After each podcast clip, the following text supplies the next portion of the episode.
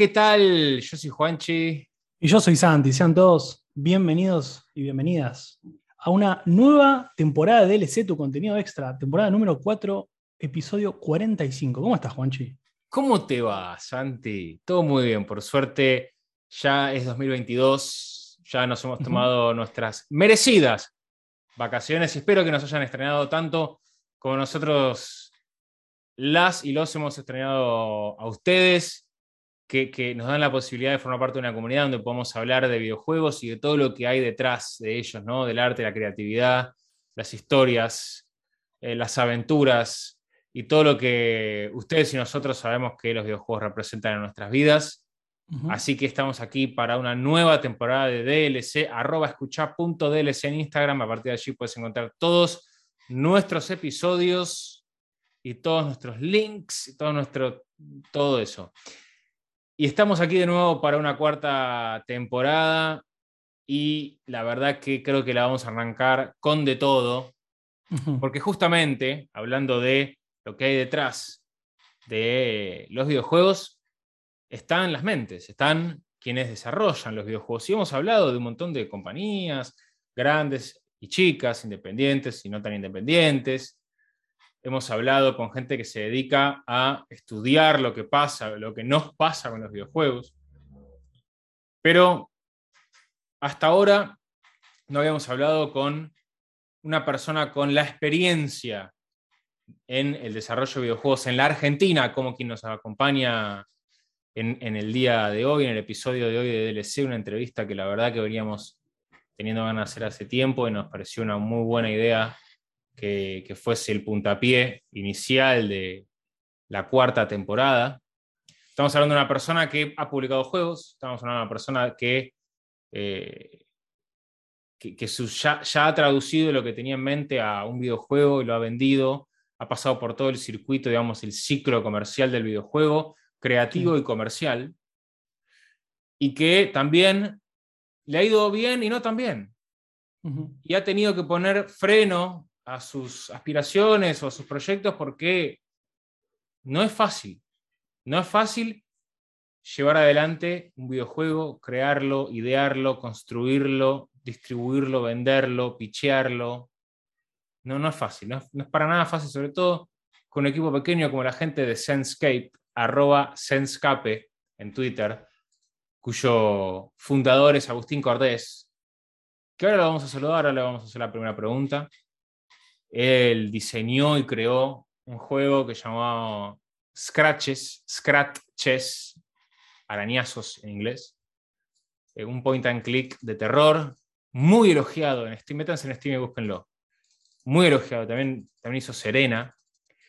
Y hace varios años que está en el proyecto eh, de Asylum. Creo que lo habíamos mencionado, ¿no? En el episodio sobre asilos mentales. Sí, en el episodio sobre los mentales y en el episodio de terror Lovecraftiano también, porque tiene una, beta muy. Tiene una betita. De, terror Lovecraftiano y de terror cósmico, sí.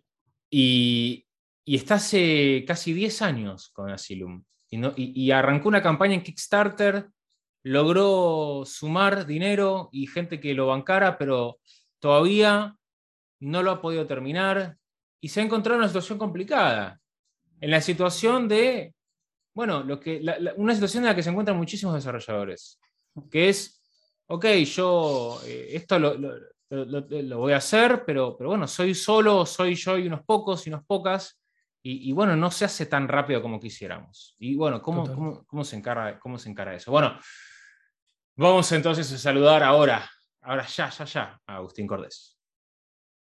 Bueno, y estamos con Agustín Cordés, que, bueno, lo presentábamos recién, es fundador de Senscape, es, bueno, su perfil de Twitter dice eh, que es fanático de juegos de aventuras, que es diseñador eh, de videojuegos y trabajó, es eh, la mente detrás, o una de las mentes detrás de lo que es Scratches, Serena y un juego que está en pleno desarrollo que es Asylum. Los pueden buscar en Steam y pueden checar de qué se trata. Juegos con muy buena recepción. Y la idea, Agustín, primero darte la bienvenida. Gracias por estar con nosotros. Muchas gracias. Muchas gracias por, por recibirme. Encantado de estar acá. Perfecto. nosotros lo que, vos sabés que nosotros hablamos mucho de, la escena argentina, hemos hecho varias entrevistas y, es la primera vez que hablamos con una persona que es developer de videojuegos. Y mm, nos gustaría que, nos comentaras un poco de tu trayectoria. ¿Cómo arrancaste en esto? Así como para arrancar, viste, un disparador. ¿Cómo arrancaste en esto y cómo llegaste hasta el día de hoy eh, habiendo ya lanzado varios juegos y, laburando de esto prácticamente eh, full time?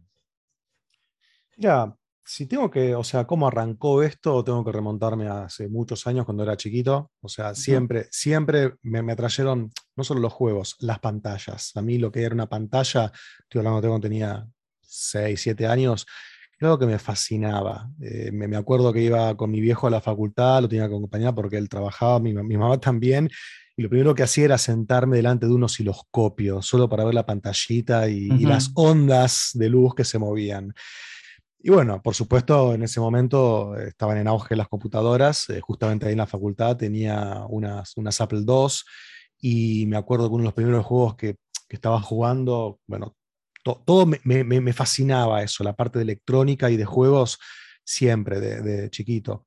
Jugaba al Burger Time, Saxon, Space Invaders o Jumpman, son juegos que, tengo muy presente de, esa época. Pero bueno, digamos, mi, perfil era así de, jugador, bien de, bien de chiquito, pero también era un lector ávido de...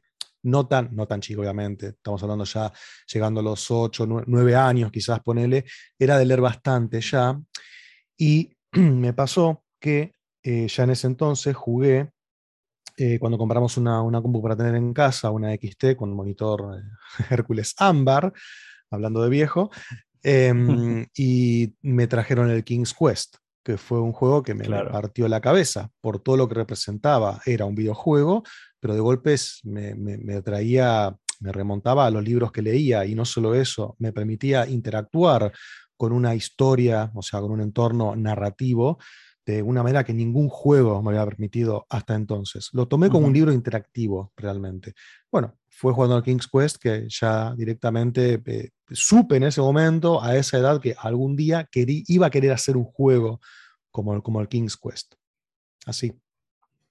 Bueno, a ver, después obviamente, eh, estamos hablando de hace muchos años esto, eh, a ver, para hasta encontrar el momento de, poder hacer un juego, pasaron montones de cosas, siempre me siguió atrayendo, siempre seguí jugando, de alguna manera podríamos decir que, toda mi formación eh, eh, profesional, mm. eh, digamos, siguió con los videojuegos. De, hecho, todo lo que sabía de inglés a esa edad se lo debía a las aventuras de Sierra Online.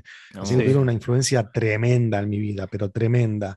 Mm. Pero bueno, pensando a ver Después estamos hablando ya que recién a los 20, 20 y pico de años, o sea, yo ya estaba involucrado en la comunidad aventurera, estaba en foros, eh, siempre mm. ahí dando vueltas, mm. escribía para un sitio web, artículos, Just Adventure.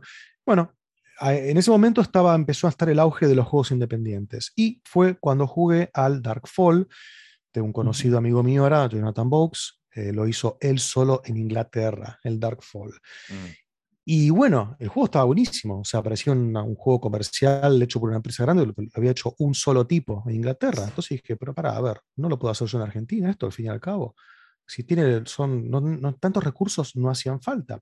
Bueno, cuestión que sí, eh, idas y vueltas, hablé con Jonathan, ahí empezó una amistad que duró muchos años, él me puso un poco en temas sobre cómo fue el, cómo era el mercado en ese momento.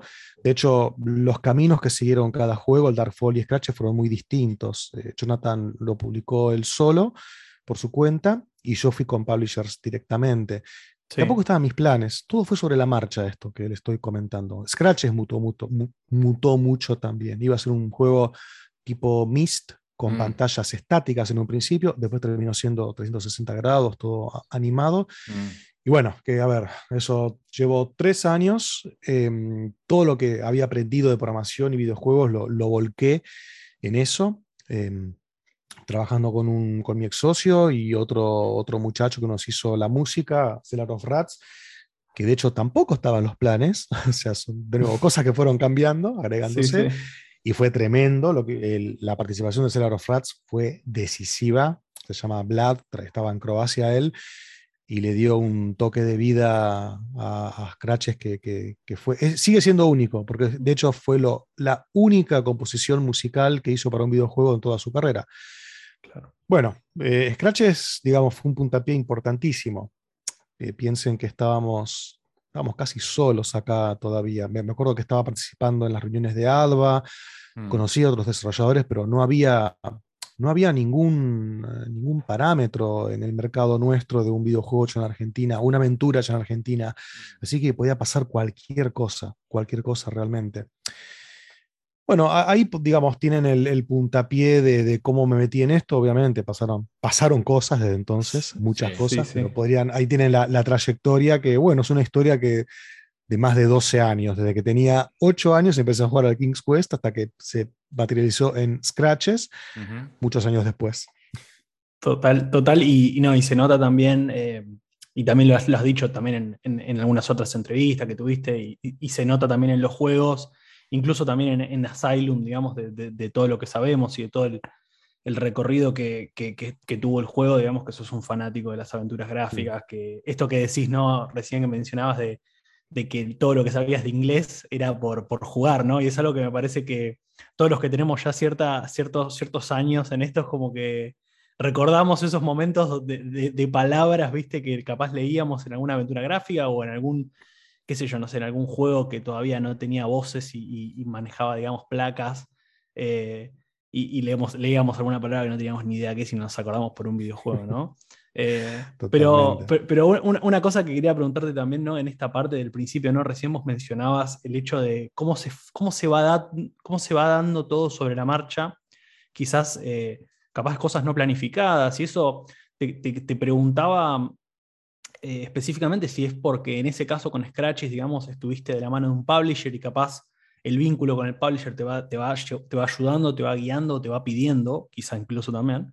¿Y cómo haces para ir conociendo a esa gente? ¿no? Recién como hablabas con- de- del compositor que conocí, que viste, ¿cómo, ¿cómo se va dando eso? Si es que te- se conocieron, digamos, a internet, ¿cómo funcionó? o sea. ¿cómo, cómo No, llegás a esos vínculos, no? Estamos Claro, hablando de es que- pre-redes sociales. O sea, no sé si pre-redes sociales, pero Sí, pre-masividad total, ultra globalización, instantaneidad.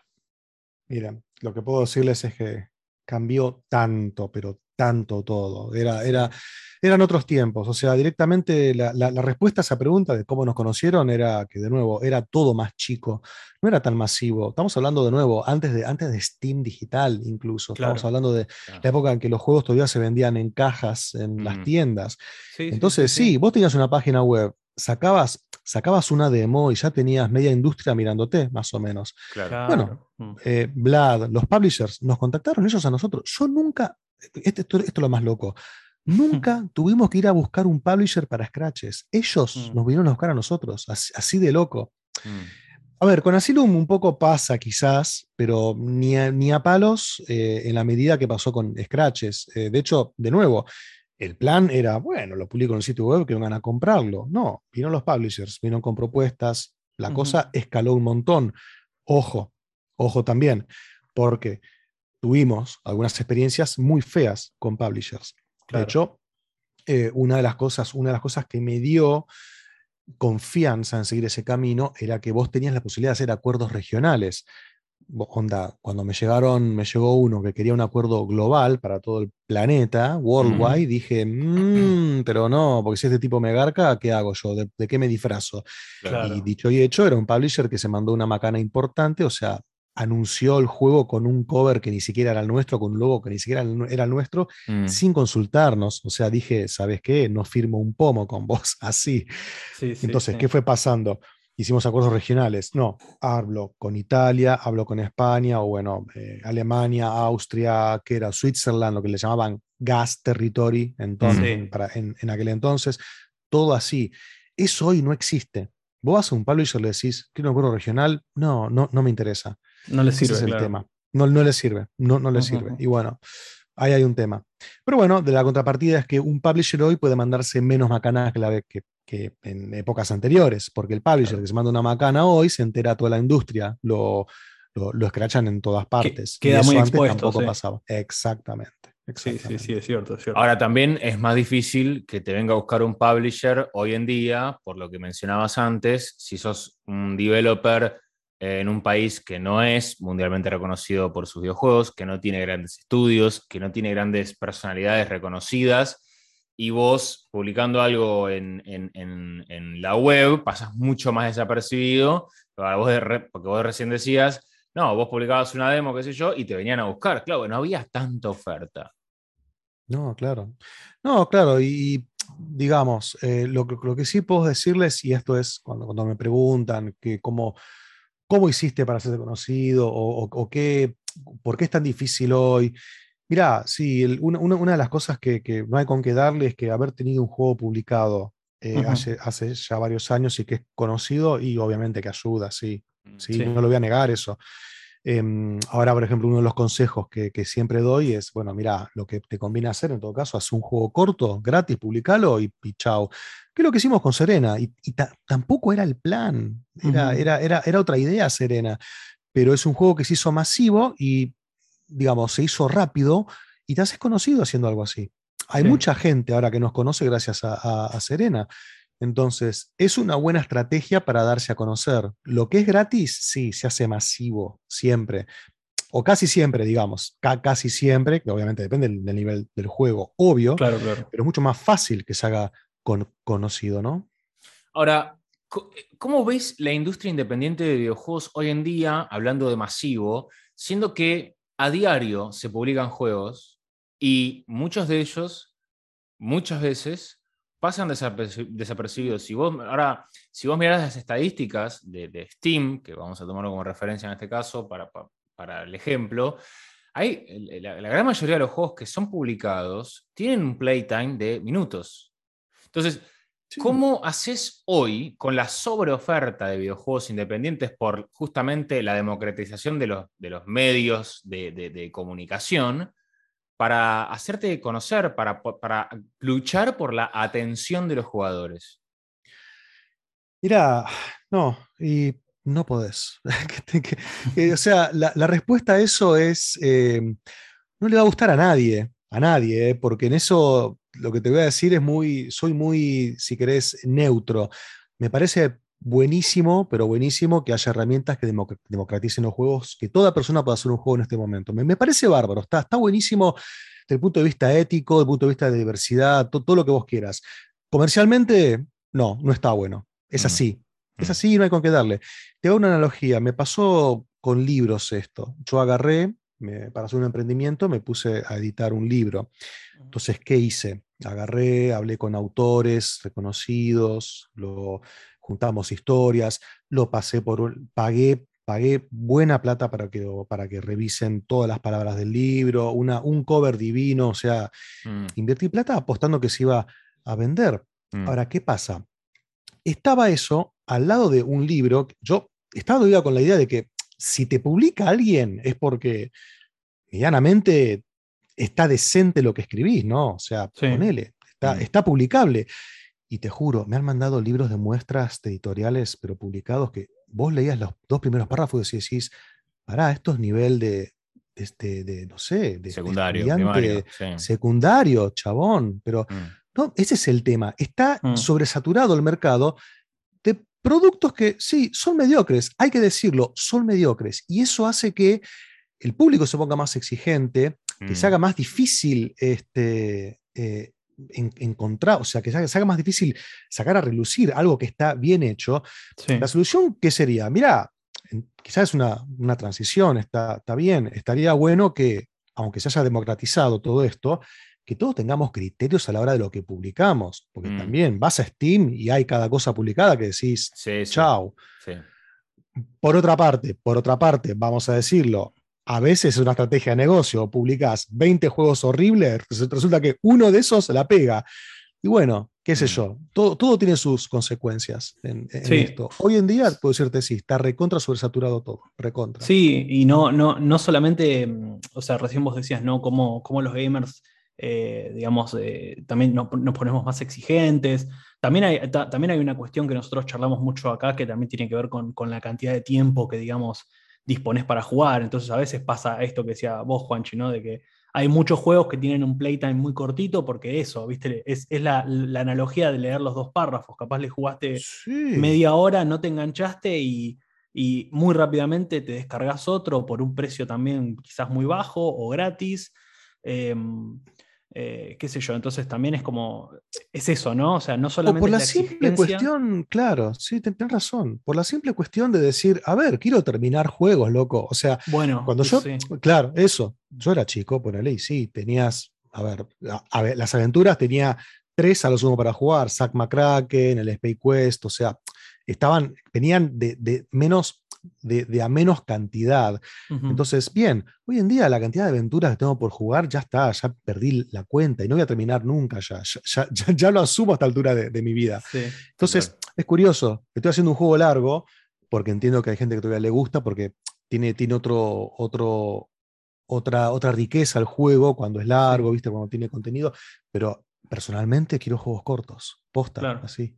Y quizás por eso el roguelike ah, tiene tanto éxito, ¿no? Porque son juegos que no se empiezan, o sea, no se empiezan ni se terminan, se juegan un rato, se dejan.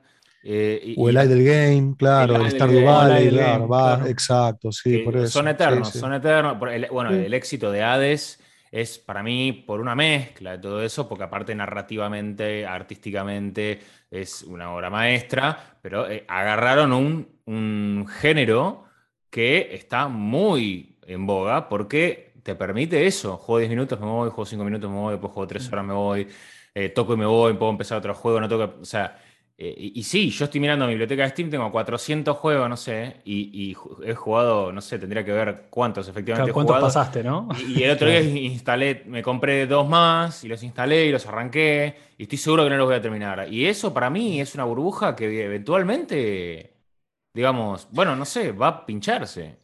Bueno, por eso una de las otra de las, discusiones, cuando dicen, eh, ¿por qué los juegos están caros? ¿Qué sé yo? Yo, eh, a ver, quizás estamos pensándolo todo, todo al revés. Quizás incluso para el consumidor es mejor. Que, te cueste, que te salga caro el juego, porque sabes que ahí sí te ganas de terminarlo. Vos decís, no, pará, pagué 30 dólares por esto, más vale que juego hasta el último minuto. Mm. Quizás lo que falta es más decisión, más criterio, de decir, en vez de comprar juegos a roletes, lo que pasó con, bueno, eh, esa echa de la culpa a Humble Bundle, que te daba por un dólar 10, 20 juegos, no sé. Bueno, a mí, me encantaba, debo decir. Por eso, está buenísimo. Ya sé, a mí también, pero a mí también. Pero en retrospectiva, no estuvo bueno ni para mí, ni para el desarrollador, ni para. Bueno, solo para Humble, que hizo plata. Pero, pero posta. Yo prefiero, ahora, ahora te digo en serio, prefiero pagar caro un juego y decir, bueno, mira, listo, tengo esto en mi catálogo pendiente por jugar. Hasta que no termino esto, no compro otra cosa. Mm. Entonces, compras menos, pero pagas más. Al desarrollador te aseguro que le va a terminar, te va a terminar compitiendo porque se devalúa menos el juego. Y no hay nada mejor que eso. Si vos bajaste precio muy rápido, se devalúa. Entonces la gente, por eso, llega un momento que sí, te lo compra de lástima, porque ya sale dos mangos. Claro, es muy barato, sí. Claro. Sí, y, un, tema ahí que, nada, esto también incluso, siempre, siempre lo decimos, Jochi, siempre decimos, este es un tema también para charlar un poco, ¿no? De, esto de la cantidad de tiempo que dedicamos, la cantidad de lo que sale, digamos, como, pues ya se viene hablando hace mucho tiempo, ¿no? Que, digamos, el precio de los juegos es como que está estandarizado en 60 dólares, digamos, lo que es un juego AAA. Y bueno, ¿qué espera la gente de un AAA? Bueno, espera que dure, no sé, 50 horas, pero ¿la, la gente lo juega 50 horas? ¿O la gente juega menos? Y también por otro lado, desde el punto de vista, digamos, acá que, te tenemos a vos, digamos, ¿no? que, que, das el punto de vista del, desarrollo, de, la persona que tiene que comer de, lo que vende el juego, ¿no? Porque nosotros lo consumimos, pero digo, desde el punto de vista tuyo también es, eso, es una inversión de muchos años, de, mucha, de mucho tiempo, de mucha plata, y también es eso, capaz que si dedicas, eh, digo, ¿cuántos desarrolladores pueden tomarse el trabajo de, no sé, hacer un juego durante no sé, muchísimos años, dedicar un montón de dinero Y después eso, ¿viste? No bajarle el precio para que les reditúe, para que se venda. También es como una inversión muy grande. Y, bueno, todo este tema de, ok, tenemos que hacer juegos más cortos porque la gente no los termina y porque también para poder mantener este mismo precio los juegos tienen que durar menos, tenemos que dedicarle menos horas de desarrollo y también tienen que ser redituables para el, para, el equipo que lo desarrolló y no solamente para el publisher, o en este caso Humble Bundle, como decías vos, ¿no? Mira, obviamente, a ver, hay que, hay que ver bien en qué ámbito estamos hablando. No, ya está muy difícil comparar un juego AAA con un juego indie. Son mundos diferentes. O sea, yo miro, no sé, hace poco para utilizar las consolas compré la, Xbox, entonces estuve mirando, no sé, el Forza, el Halo. La verdad, a ver, el, el Forza, pese a que me hice la promesa de que nunca iba a comprar un juego caro así en mi vida, pero lo compré porque a, a, mis hijos les llamaba la atención, me parecía que estaba excelente, está buenísimo, está buenísimo, sin lugar a dudas, está fantástico.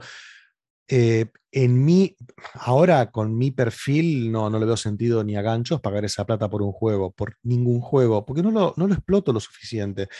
A ver, quizás hay jugadores que sí, obvio, quizás hay un jugador que se sienta, ya le metió 30, 50 horas al Forza y amortizó su inversión, entre comillas, por así decirlo.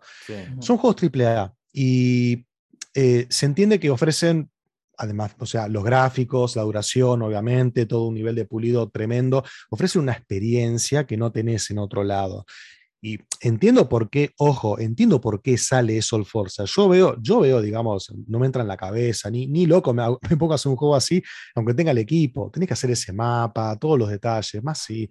O sea, mm. se entiende por qué sale eso. Ahora, evidentemente hay un mercado, porque le fue bien y, lo siguen haciendo, obvio. Este, pero quédate tranquilo que no, ni siquiera es el mejor negocio. El mejor negocio es, no sé, el Fortnite, el, Free Fire. El Game as a Service para vos es el. O sea, el, modelo que, que, reditúa. Eh, a ver, no es, el, no es que me gusta. no, no, te entiendo. No, no me gusta, es el que hace plata. ¿está bien? Eh, sí, sí, estamos hablando en criterios económicos nada más, financieros. Eh, es, la misma discusión plata, que tenemos obvio. todo el tiempo, ¿no? Sí. Sí, sí. sí, por eso. Si la metas a hacer plata, más vale que ni, ni, soy indie, por eso. Claro, claro, no, totalmente. Eh, hay un tema que, que, obviamente queríamos charlar, que es el tema de Asylum, que es el último juego que está desarrollando. Es un juego que eh, está en Kickstarter eh, y nos gustaría hablar un poco de Kickstarter también, es un tema que nos interesa muchísimo. La, eh, digamos, esto del crowdfunding en los videojuegos, crowdfunding de, todo hay, pero en los videojuegos es muy popular. arranquemos por, por, Kickstarter, digamos, ¿por qué decidiste hace ya varios años hacer el, digamos, el crowdfunding en Kickstarter? ¿Y, cómo han sido? Porque, bueno, eh, digamos, han pasado ya, no sé exactamente, creo que más de años, sí. siete, ocho años puede ser. Sí, em, sí, sí. Y, contanos un poco cómo, cómo, fue la travesía, digamos, de, Asylum, que la verdad que se ve bárbaro. Hace poco hicimos un episodio sobre terror en asilo, en el, eh, con el contexto de asilos mentales. Em, y, la verdad que se ve bárbaro. también. Lovecraftiano también, claro, exactamente. Es otro tema que, queremos charlar. Contanos, un poco, contanos un poco de eso. No, obvio, a ver. Eh, Asylum es un juego que nace de, obviamente, de continuar con, lo que se ve en Scratch, es que a mí me gustó hacerlo, a la gente le gustó jugarlo. Eh, hay muchas cosas que se quisieron hacer en Scratch que no se podían por un tema de recursos. Y sí, obviamente, en cualquier secuela se, quiere, se intenta subir la apuesta. Nosotros nos fuimos al demonio con esa apuesta, eso sin lugar a dudas, porque nosotros queríamos, ah, bueno, mira, tuviste la, eh, tuviste la experiencia de conocer una casa y moverte a diestra y siniestra como vos quisieras, bueno, ahora te damos un manicomio entero. Un poco lo que la idea es hacer lo que Scratches terminó siendo para casas embrujadas, que es, cuando digo, es, entre comillas una casa embrujada porque no es que está embrujada, vos viste, no, ves fantasmas. Entonces, jugaba contra las expectativas. Asylum intenta hacer lo mismo en ese sentido. Y sí darte libertad de acción. Una de las metas era decir, oh, bueno, agarramos, vamos a agarrar un plano, vamos a hacerlo exactamente como sería un manicomio de verdad. Y en eso es, es muy... Em, eh, auténtico, se siente que es un manicomio que está, que está arquitectónicamente correcto, construido y dicho y hecho, sí, es lo que quisimos hacer. Pero bueno, no, se fue al demonio el tema de la estimación. Em, hay muchos factores en realidad con esto, gente. O sea, el, eh, se empezó Asylum y se siguió el esquema de Scratches, porque claro, eh, no existía ni Unreal ni Unity, habían otras expectativas, Scratches se hizo con un engine propio, lo primero que se vino a la cabeza es, bueno, obviamente se sigue el mismo, mismo esquema, ¿no? Porque no, no queda otra, pero justo ocurrió que, que cambió todo tan rápido cuando estábamos en la producción, o sea, juegos digitales, surge Unity, después surge Unreal, de golpe la vara, o sea, se o, las expectativas de lo que se espera de un juego crecen un montón. Y ahí dije, bueno, podría quedarme con lo que teníamos, lo que estamos haciendo, o podríamos eh, apuntar a, dejar una marca más, más fuerte.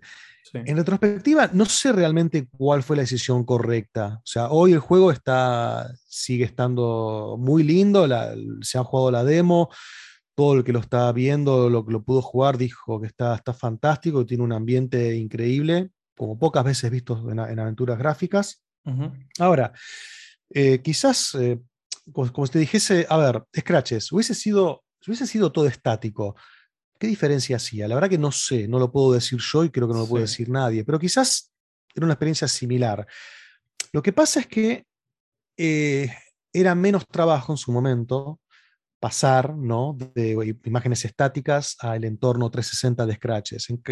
El tema es que el salto que se hizo en Asylum, el salto de, producción, de estilo, ¿no? de, subir la apuesta fuerte, eh, llevó más tiempo por, por, por, el contexto en el que estamos ahora. Yo por poner un ejemplo, todo lo que se está esperando en un juego hoy en día, desde compatibilidad, de la, interfaz, el nivel de pulido que se está esperando, es algo que no, que, no, que no se tenía antes, que, no, que no se exigía antes. A lo que voy es, es mucho más difícil hacer un juego hoy en día de lo que era hace, no sé, 10 años atrás, ponele. Sí, sí, iba a decir. las resoluciones, la, resolución con la que tenés que... Ese, vos fíjate, Scratches, dijimos 1024 por 68, era ya digamos, tremendo para lo que estamos haciendo en ese momento. Era, era más de lo que se esperaba. Ahora con eso no haces nada. Entonces, ¿cuál es el tema? Si vos crees que se siga viendo bien el juego y querés soportar monitores wide, 4K, ¿sabes el laburo que tenés que ponerle a, los gráficos? Si es fotorrealista, es, pero no te das una idea del laburo que nos está dando eso. ¿Cuál es la decisión? Que salga pixelado, bueno, sale pixelado, pero vas a tener crítica por todos lados, no le va a gustar a la gente, van a decirte, ay, no es lo que prometiste. Es difícil, es difícil realmente. Es muy, mm. muy, muy difícil. Y ahí llegamos a lo de Kickstarter, donde decís, bueno, de nuevo, opciones que tenés para, para conseguir fondos o comercializar el juego. Vas con publishers, junto con todos los riesgos que eso implica, vas con un inversor privado, junto con todo lo que eso implica, o vas con los fans que te pongan plata, que sonaba re atractivo en su momento. Y digo, en la experiencia fue fantástica, fue aprendimos un montón, la verdad que estuvo, estuvo buenísimo en la campaña, la he pasado muy bien, hay gente, hemos hecho amistades muy fuertes gracias a, esa campaña. Em, no me arrepiento de haberlo hecho, pero no, no lo vuelvo a hacer, no es, no es realmente el, camino, el camino correcto ¿sí? Para, manejarse con esto, porque vos tenés de golpe un, área gris muy confusa. por ponerte un, ejemplo, vos en Kickstarter te pagaban, no sé, 10 dólares, por decirte algo, hasta, no sé, miles de dólares. Entonces, las expectativas cambian un montón cuando, cuando pasa eso. El que pone guita es porque realmente está, es casi un inversor, está sí, participar, cree en el juego, quiere involucrarse, te banca, hasta que ya te ponen más guita, pues dice, te ayudo, qué sé yo. Ahora, el que puso 10 dólares, para, eh, para esa persona era, una preventa esto. Claro. Y de golpe, cada backer de Kickstarter se empieza a comportar como un inversor privado, ¿viste? Porque te exigen, ah, mandame la update, mandame esto se hace, se hace insoportable realmente, como que estás trabajando con 3.000 publishers. Entonces, eso es un tema de hacerlo de nuevo y suena, suena, suena por eso, suena como re, re usurero, pero de hacerlo de nuevo, la aposta es cobrar caro. Punto. No, no, ¿querés, querés vaquearme? No, poné de 50 dólares para arriba. Punto. Te damos reward, pero tipo que, que realmente quieras apoyar y que no me vengas con, ay, no, pero ¿y dónde? A ver, la, la preventa, qué sé yo. Porque hay otro tema, y esto, a ver, le pasa a todas las empresas, había así por haber, salvo casos excepcionales. Estimar el lanzamiento de un juego es imposible darle en la, mm. en la, tecla. Después tenés un montón de cosas que pasan. O sea, una, una, una doble vara, viste, que me molesta bastante, que no sé, por ejemplo, Halo Infinite, que lo mencioné antes. Halo Infinite, se, la parte single player se atrasó un año un año con presupuesto multimillonario, con un equipo de cientos de personas, se atrasó un año. Y tenés la prensa y la gente, ¿no? Que, ay, qué bien, menos mal que no están haciendo crunch, muy bien, te aplaudo, bárbaro. Ahora, también pasa, vos sos un indie que estás atrasado y te dan con un caño de todos lados, ¿viste? Entonces, a ver, la realidad es, después de Scratch es que la pasamos muy mal, o sea, sin dormir. Yo dije, no, no, no lo quiero volver a hacer, no quiero ni yo hacer crunch, ni que el equipo haga crunch, lo hacemos bien, o sea, trabajando a un ritmo, a mm. un buen ritmo, mm. pero sin perder los cabales, sin perder la, salud. Y bueno, mirá, el juego es lo que está llevando. no es tampoco, no es no, te iba a decir, no es descabellado tampoco que esté durando. hay juegos que han durado 10 años de, desarrollo o más Total. incluso. Bueno, a veces pasa, sí. No, yo lo que te quería preguntar es qué te pasa cuando eh, viene alguien y te dice, che, mira, eh, pasó X cantidad de tiempo, eh, nada, ya no me interesa más, quiero mi guita. digamos, ¿a vos qué te pasa ahí como desarrollador? lo, que lo entiendo. El lomo laburando.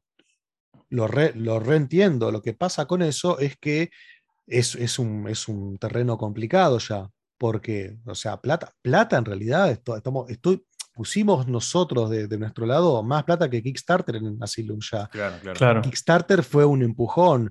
O sea, el presupuesto para un juego como Asylum, si quieren, o sea, si quieren una, aventura de estas características que se termine en menos tiempo y, que sea exactamente como, como ustedes y nosotros queremos, por así decirlo, los fans y los desarrolladores, los desarrolladores necesito cinco veces más el presupuesto. Medio millón de dólares necesitaba. Y eso, o sea, era imposible llegar. Mm. Entonces, terminamos en sí una situación que es complicada. Primero que devolver la plata es imposible porque aparte sería, o sea, nos fundimos y sería injusto para la, para la gente que lo sigue esperando. Sí, sigue siendo mucha gente. Si yo le pregunto a los backers, la mayoría están contentos y lo, y lo siguen. No, hay muchos comentarios muy positivos. hablando de democracia, por eso. Sí, sí, sí. No, te preguntaba esto porque, por eso. porque te quería preguntar qué te pasaba a vos después de todo este tiempo eh, cuando te dice algo así. Yo lo reentiendo, ¿eh? Mm. Pero tipo, mira, eh, la respuesta es que Kickstarter tiene sus riesgos como todo, como, como, como, como todo juego que está, digamos, en, proceso y que todos teníamos que entenderlo, cuáles son esos riesgos. Dicho de otra manera, a ver, ¿cuántos Kickstarters han habido? ¿Cuántos que dicen, me quedé sin plata, sabes qué, lo lamento, chao, hasta la próxima, y no pasa nada? Sí, no, miles. miles de casos. a, mí, a, mí me, a mí me dicen, ay, eh, esto es un scam, me estás robando. Para mí, ¿sabes? ¿Sabes qué fácil hubiese dicho, hubiese sido decir, ay, saben que, bueno, chao, lo lamento, no llegamos, y ya está, problema resuelto. No lo hago porque queremos, somos muy conscientes de lo que queremos hacer. No, y aparte se te ve que queremos cumplir. Se te ve que vos, eh, si bien ha pasado tiempo, vos seguís contestando todo. Todo lo que podés se nota que lo contestás, que das updates cuando podés. Y hay gente que te lo reconoce, que mucha gente que te dice, la verdad, me saco el sombrero que pasando todo este tiempo seguís acá mandando updates, como, ¿viste? como decís vos, un montón de gente agarra y dice, nos fuimos, nos vimos en Disney, chao. Y, ahí... a veces no dicen nada por eso, sí, ni eso. O sea, ni, ni, ni, ni, la, ni la decencia de decir, ¿sabes qué? No llegamos. Bien, eh, queda claro entonces la situación de Asylum, bueno, va a estar cuando esté, ¿no? Como se dice hoy en día. No, no quiero, no quiero llegar, no quiero tampoco esa, esa, nunca me gustó y, o sea, te pone un aprieto, porque vos decís, querés dar una estimación y después obviamente no se cumple, entonces estás como entre la espada y la pared. Si no decís nada, te, te, critican. Si decís algo y no se cumple, te critican. Yo lo que puedo decirles es que el, equipo, o sea, contratamos más gente, ahora la empresa este año creció un montón hay más gente trabajando en Asylum incluso, y, estamos ya ahí rozando una beta, una beta que hace rato queremos llegar. Así que tenemos un plan de acción contundente para el 2022. Tenemos ahora un equipo mucho más grande para cumplirlo. O sea, em, estamos así en, como, como, una etapa de transición en la empresa y, lo queremos cerrar a toda costa nosotros también, porque queremos ya como listo, dar vuelta a la página y empezar con otra cosa. Ya. Claro, claro. Así que bueno, es que, Es que es eso también, ¿no? Lo que decías recién, ¿no? De quizás embarcarte en proyectos así tan grandes o que, que quizás post-scratches es como que eso, levantar quizás tanto la apuesta. Eh, sí. Eh, no sé, o sea, ¿lo volverías a hacer, digamos, un juego así? No, tan, no, grande, no, dudo. Me acuerdo que después de Scratches dije, no, nunca más vuelvo a hacer un juego tan grande. Lo hice peor con Asylum y ahora esta vuelta te lo digo, no. o sea, no, un juego así, grande, no. Quiero, digamos, cosas cortas, por la parte por lo que digo, que, es, lo que es lo que conviene incluso claro. comercialmente. Va, lo que pide la gente también, en cierta sí, forma. Sí, sí. sí, es lo que decíamos antes. Nunca lo descarto, pero si lo volvemos a hacer es con un presupuesto muy holgado y con un equipo grande que digas, ok, listo, estamos, esto está bajo control. Claro, pero no, no, no, no, no, no, no, no, para nada, para nada. Y es más, tampoco si lo anunciamos, lo anunciamos llegando a tipo rozando la fecha de salida. O te mandamos bueno, te vamos mostrando avances, no decimos nada. Ah, acá estamos, listo, salimos mañana, boom. Que también funcionan esas cosas, esos shock announcements, ¿viste? He visto juegos que lo hacen y funciona bien. Total. Em, te quiero hacer una pregunta respecto de, bueno, no, o sea, vos recién al principio no contaste que, te gustaba leer desde chico, que, los juegos de aventura gráfica te gustan mucho, hablaste muchísimo también de lo, que te gusta el terror, de, digamos, de, Lovecraft también como, como una musa inspiradora y, obviamente está esa, esa em, esa idea, ¿no? esa línea ¿no? en tus juegos. Entonces quería preguntarte eso, ¿por qué, por qué quizás... Eh, vos eh, eh, en una entrevista hablaste de una distinción que me pareció muy interesante entre lo que es terror y horror, ¿no? como, una, como una mm. diferenciación quizás muy sutil, o bueno, no sé, ahora, ahora te voy a dejar que, que, cuentes un poco, pero quizás eso, ¿no? O sea, ¿por qué el terror psicológico? ¿Qué es lo que te gusta de eso? ¿Qué, qué, qué musas tuviste, no? Si hay algún juego de Lovecraft que hayas jugado o que estés jugando actualmente o que o que digas tipo, este lo quiero jugar porque sabes que vi y me, me copó. Eh, y, no solamente Lovecraft, como porque es algo muy específico y a nosotros también nos gusta, de hecho le hemos dedicado un episodio también a hablar de juegos Lovecraftianos, ¿no? que, que hablan de terror Lovecraftiano, pero en general el, el, juego de terror en sí mismo, digamos, en este, en este momento. ¿Cómo ves todo eso? Bueno, a ver. Terror siempre fue un género popular, u horror, digamos. Eh, todo lo que sea, es una emoción muy, muy fuerte el sentir miedo. Hay gente que le gusta. A mí, de hecho, me gusta sentir miedo y ya no, ya no, lo, no, lo siento como antes, eh, jugando, mirando una película. De hecho, a veces me, preguntan también, che, ¿no te, ¿no te da miedo trabajar en un juego así? Eh, no, porque lo estamos haciendo, primer punto número uno. Punto número dos, digamos que ya no, ya no, ¿cómo es? Sí, después de mirar tanta película de terror, tanta cosa, como que no le, le, perdés el miedo. A mí personalmente lo que me gusta un montón, un montón, y, creo que es algo que no se habla tanto cuando estás haciendo terror, em, es el componente de misterio. O sea, toda película de terror, todo, todo juego de terror que te engancha, que, que te deja como una sensación eh, agradable, que no es solo un jump scare, viste, que boom, ah, te sobresalta y ya está, y seguís y te sobresalta y seguís y después te lo terminaste y te, olvidaste. Es la sensación de algo que falta por revelar, algo que falta por, por, por digamos, este, encontrar, descubrir y resolver. Por eso, eso, eso es el misterio, que si te fijas, Scratches es realmente como una, es un juego de misterio primero y principal. Un juego de misterio. Y, pero tiene su cuota de horror. Cuando digo horror es horror psicológico en el sentido de no sabes qué es lo que está atrás de la esquina o lo que, lo que te vas a encontrar o estás siempre pendiente de algo que no estás viendo. Esa es la distinción que en general, al menos académicamente, ¿no? Escuché, escuché hablar, creo que también Lovecraft hablaba de esto. Horror es algo que, tenés miedo a algo que no podés ver. Terror es algo más... Em, corto plazo, el terror o el suspenso, el terror de que algo, de que ves algo que te acecha o ves el monstruo que te da terror, pero ya lo estás viendo. Sí, Horror, sí, en sí. cambio, no, no lo estás viendo. Eso, digamos, podríamos decir que es la gran. E incluso académicamente, a veces te lo presentan como que es al revés, como que terror es lo desconocido y horror es lo, lo que estás viendo. En definitiva, eso sería el espíritu de la diferenciación ahí. Em, des- a ver, insisto, volviendo a, a lo que me gusta, y esto lo ves en, ah, en Scratches, Serena, Asylum, es que siempre hay un componente de algo que tenés la, la- la zanahoria delante tuyo que te, te lleva a seguir y a descubrir ese misterio. Se plantea el misterio y se resuelve, o sea, tenés una resolución. Tampoco responde todas las preguntas, que tampoco está bueno eso. No hay que darle un cierre definitivo, porque si no, y en esto me reidentifico con un David Lynch, por ejemplo, el misterio siempre tiene que seguir, siempre. Porque si lo cerrás definitivamente, te olvidas, ya está, ya, es, ya- acaba, sí, ya, sí. ya queda cerrado. En cambio, no a nivel de David Lynch, que te deja todo como que, ¿qué, qué pasó acá? ¿Qué, Sí. qué demonios fue esto? Demasiado esotérico, claro. Claro, me encanta lo que hace, pero no me gusta llevarlo a ese nivel. Pero sí dejarlo ahí, latien- latente, ¿no? Como que lo tenés siempre presente. Y le pasó a fans de Scratches. El Ujú. día de la fecha siguen preguntándose cosas de la historia y a mí me, me fascina eso. Porque, es más, ¿sabes lo que me encanta incluso? Que me preguntan cosas y ya me olvidé yo. O sea, Claro. ya me olvidé la intención que tenía. O sea que efectivamente el misterio es eterno. Ya está. Claro, claro, Sí, No hay claro. con qué darle. No te lo puedo responder yo. ¿Qué sé yo? Mirá, no sé, puede, puede que sí, puede que no. Ya no sé, ¿viste? Claro. Entonces, eso, eso es lo que quiero conseguir en última instancia.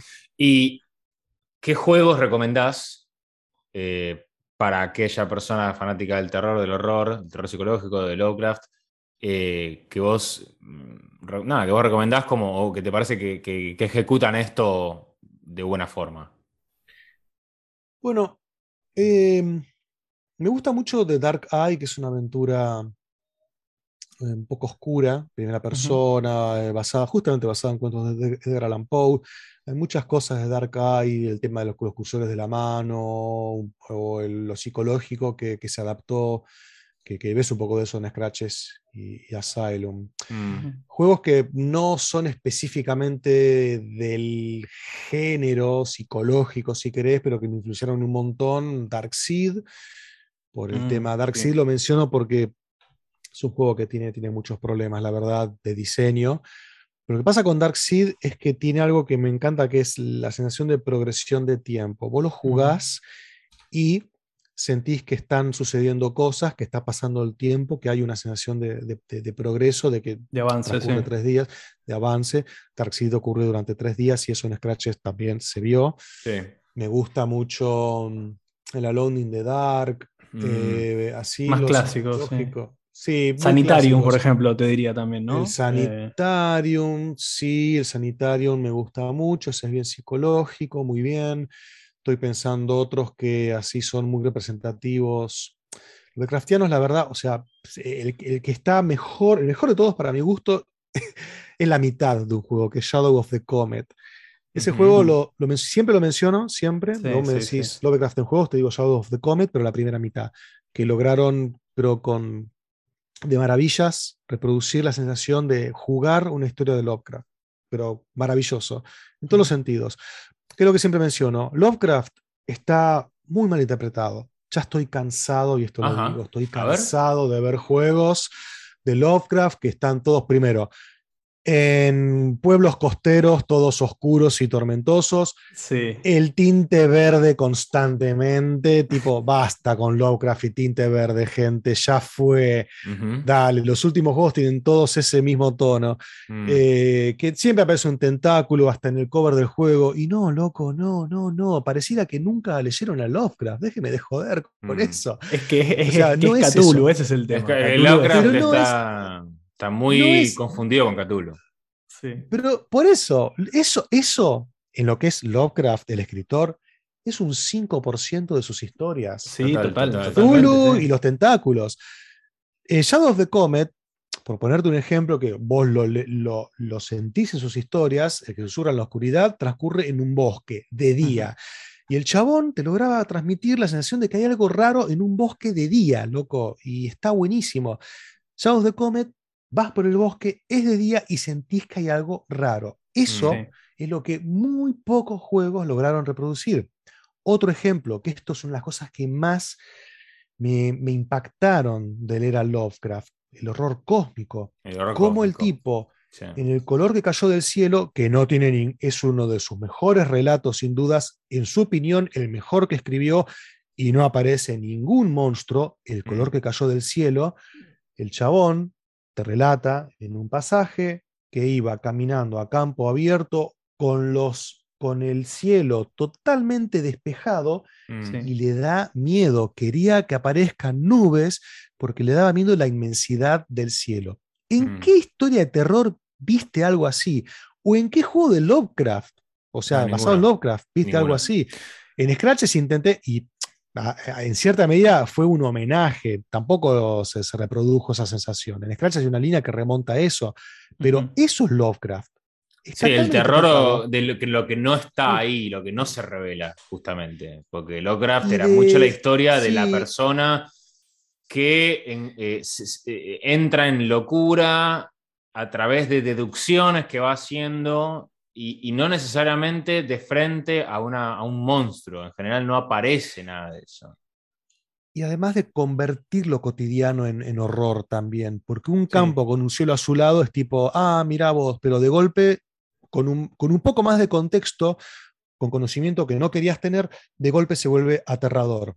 Eso es fascinante para mí. Eso es Lovecraft.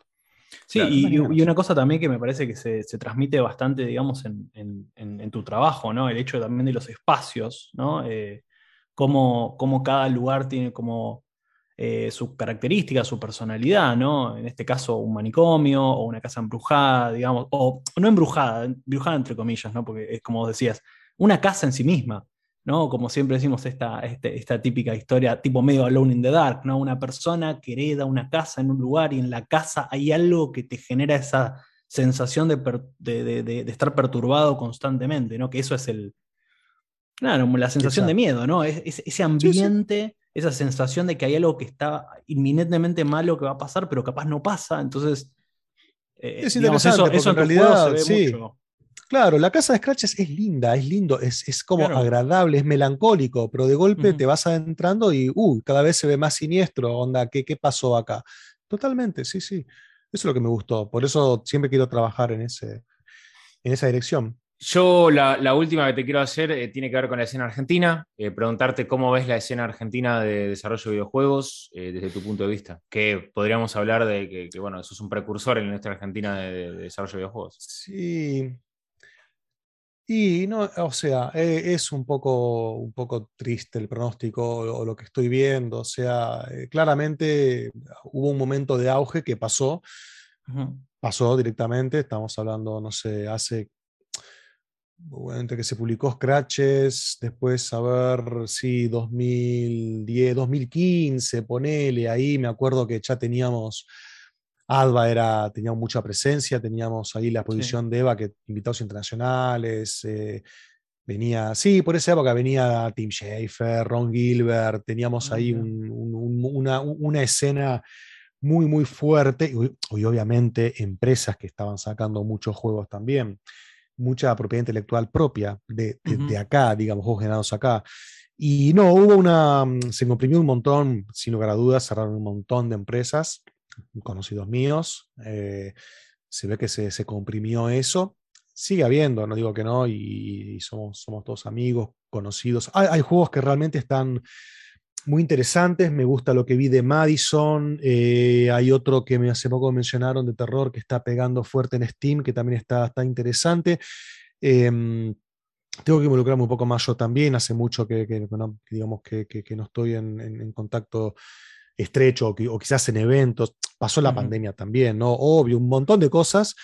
Pero sí, mi sensación en general es que se comprimió esto un poco y que eh, puede que esté ahora de nuevo tomando envión de vuelta el asunto, que mm. quizás es parte del contexto económico en general, obviamente también, eso va de la mano, siempre, siempre. Hemos tenido acá una época jodida económicamente y ahora se, está sintiendo que, que, por suerte está recediendo un poco eso. Y, mm, ¿qué más decirte? Sí está buenísimo, algo que veo y me parece genial, Eh, empresas como Epic se están interesando mucho en nuestra región, muchísimo, no Ah, solo ¿sí? en juegos, en el ámbito, sí, en el ámbito de producción virtual también se están involucrando un montón. Ah, Hoy, ayer salió un blog post de Epic sobre los mega grants que están otorgando. Seis eh, proyectos argentinos recibieron mega grants, así que en ese Ah, sentido, bien, o sea, hay que, hay que seguir un poco, obviamente, explotando eso porque es una empresa que cuando pone la mirada en una región hay que, hay que saber aprovecharlo, eso. Así que, bueno, nada, qué sé yo, siempre un, un- o sea, a ver, lo veo, lo veo, lo veo un poco sombrío ahora, pero quizás, quizás el pronóstico es más alentador. Veo que quizás podemos llegar a, repuntar de nuevo. No es lo que era antes, eso seguro, no, no es lo que era antes.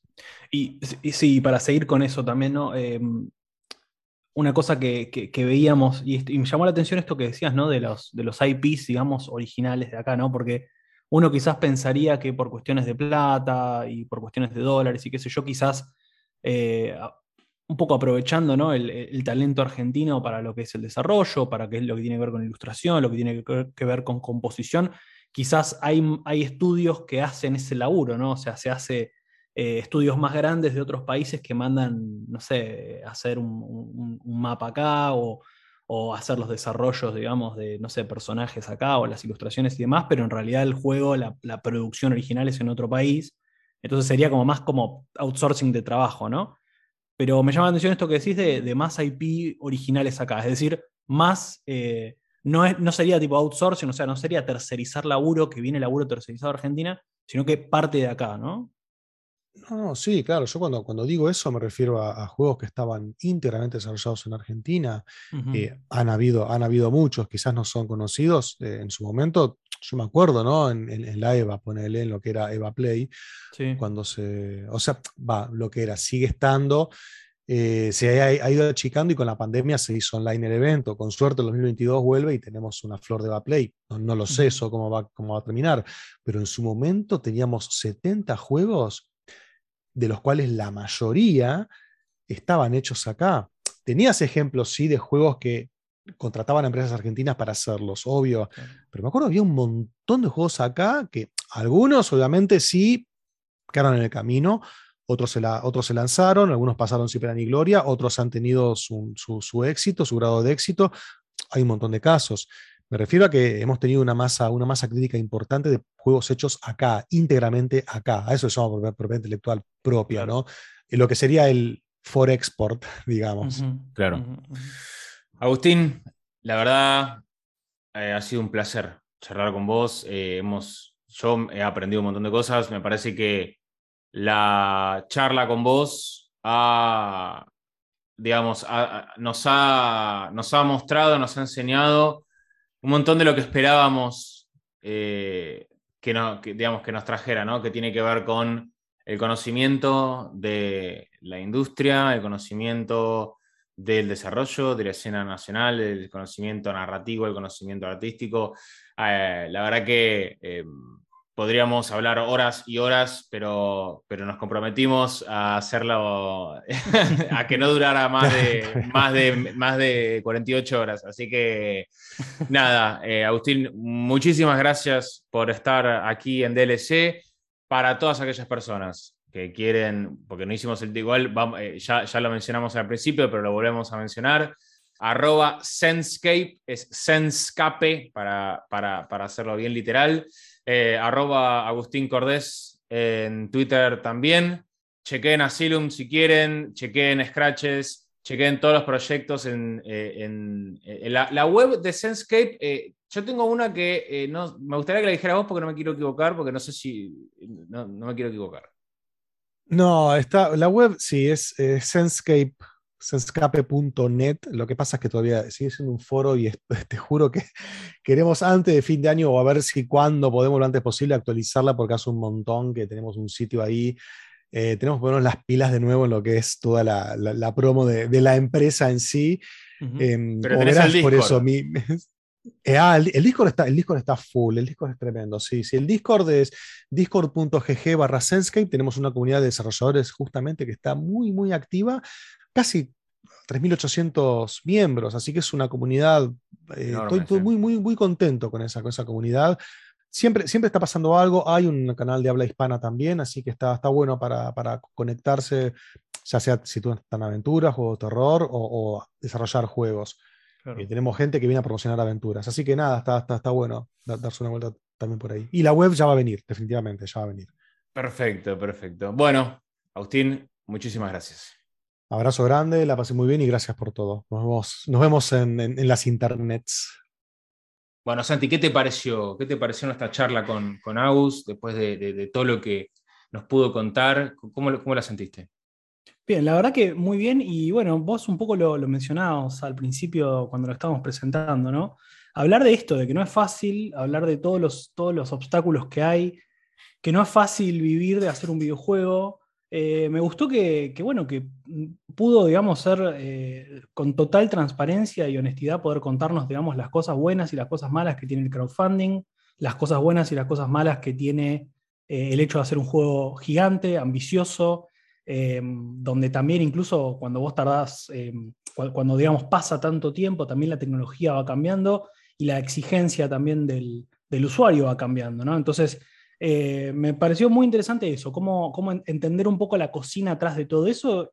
Y, una cosa también que mencionó y que me pareció muy curiosa fue cómo, bueno, cómo, cómo se da el proceso, ¿no? De, de que, bueno, que cómo, cómo conseguís un distribuidor, cómo te llaman, cómo, cómo funciona todo eso y cómo a veces pasa, como, como en el caso, me parece, de Agustín, eh, que bueno, que a veces tenés un juego, se empieza a, empieza a funcionar bien el proyecto, lo presentás en algunos lugares y después te vienen a buscar, y eso también tiene sus pros y sus contras, ¿no? Entonces, me pareció una charla súper honesta, eh, contando todo esto, contando la cocina y, bueno, muchas cosas que nosotros como, como gamers eh, o como entusiastas de golpe no, no sabíamos, no sabíamos todo lo que conllevaba y, bueno, todos también los sacrificios personales que hay que hacer y me pareció eso, una charla súper honesta y muy, muy interesante. Sí, la verdad que, que, a mí me, queda me quedan un montón de, datos, de historias que la verdad que eh, era un poco lo que esperábamos tener de, una entrevista y una charla con una persona con tanta experiencia, con tanto recorrido como, es Agustín, con tanto conocimiento. Eh, y bueno, Agustín Cordés ha pasado por DLC, su contenido extra, arroba escucha.dlc. Y nos reencontramos la próxima. Bienvenidos y bienvenidas a la cuarta temporada.